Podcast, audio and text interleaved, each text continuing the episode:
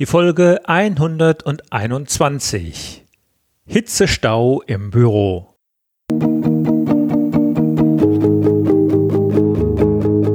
Gute Führung braucht Gespür.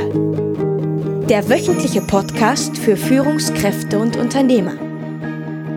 In dieser Sendung geht es um Anregungen, Gedanken und Impulse, mit denen Sie Ihre Führungsaufgaben leicht, schnell, effizient und harmonisch erledigen. Ihr Gastgeber ist wie immer Thomas Reining.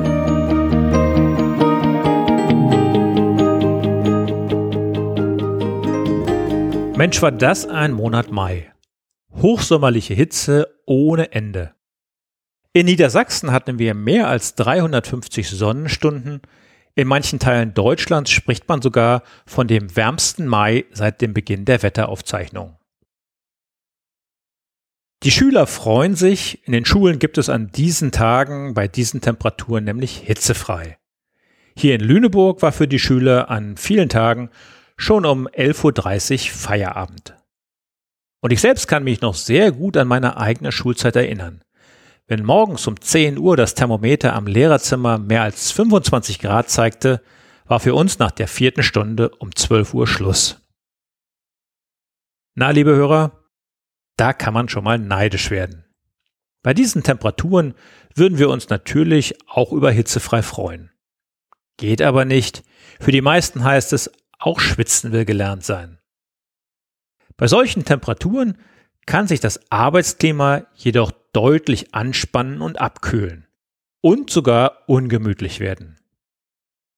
Man schläft nachts schlechter, ist nicht ausgeruht und alles nervt irgendwie. Die Motivation ist unten und die Arbeit kostet richtig viel Kraft. Wie viel Kraft es kosten kann, ja, das merke ich momentan auch selbst. In meinem Büro herrscht ebenfalls eine fürchterliche Hitze und ich wäre jetzt viel lieber an einem kühleren Ort. Bei solch einem Wetter jagt man noch nicht mal die Hunde vor die Tür und die liegen jetzt auch nur bei mir in der Ecke und suchen sich ein kühles Plätzchen im Keller.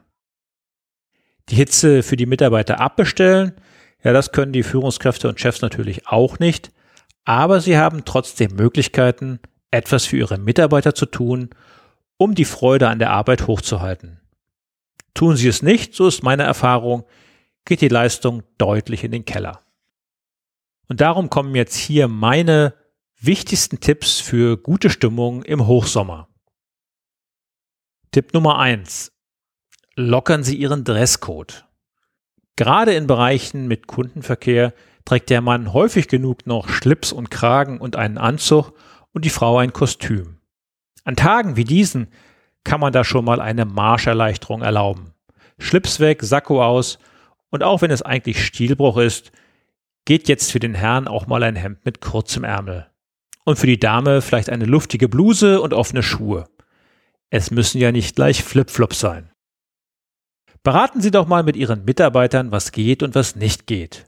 Und Sie werden feststellen, die wenigsten wollen im Bikini oder in der Badehose arbeiten.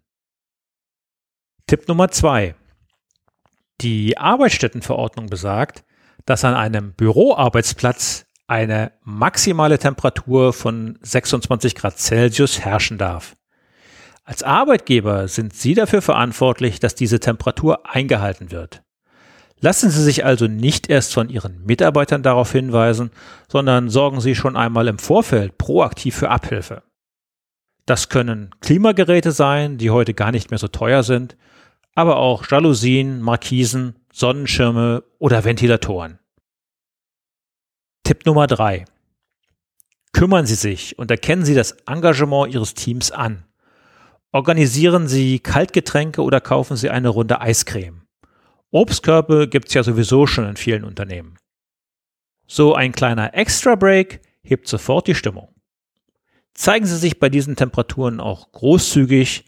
Ihrem Einfallsreichtum sind da keine Grenzen gesetzt. Wo es möglich ist, kann man ja mal die Pause um 10 Minuten verlängern oder die Mitarbeiter als Dankeschön für den besonderen Arbeitseinsatz abends eine Viertelstunde eher nach Hause schicken.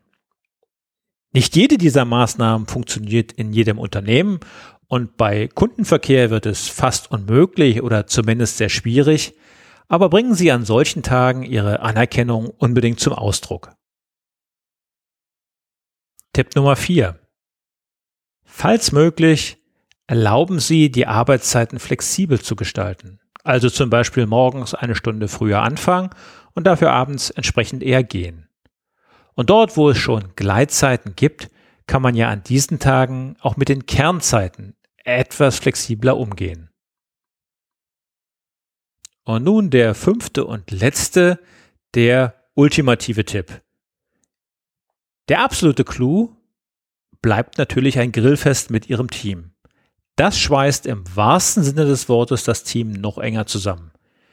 Da kann man dann beispielsweise als Chef die Getränke spendieren, vielleicht sogar noch das Grillfleisch. Und die Mitarbeiter bringen einen kleinen Salat oder die Nachspeise mit. Wichtig ist, dass Sie und Ihr Team bei diesen Bedingungen trotzdem Spaß haben und das Miteinander auch unter Extrembedingungen funktioniert. So, ich habe jetzt circa sechs Minuten geredet und mache jetzt hitzefrei. Ich wünsche Ihnen eine angenehme Woche und viel Erfolg bei der Umsetzung meiner Hitzetipps. Bleiben Sie gesund oder werden Sie gesund, Ihr Thomas Reining. Und zum Abschluss mit einem Augenzwinkern noch das Zitat der Woche. Heute stammt es von Mark Twain. Sommer ist die Zeit, in der es zu heiß ist, um das zu tun, wozu es im Winter zu kalt war.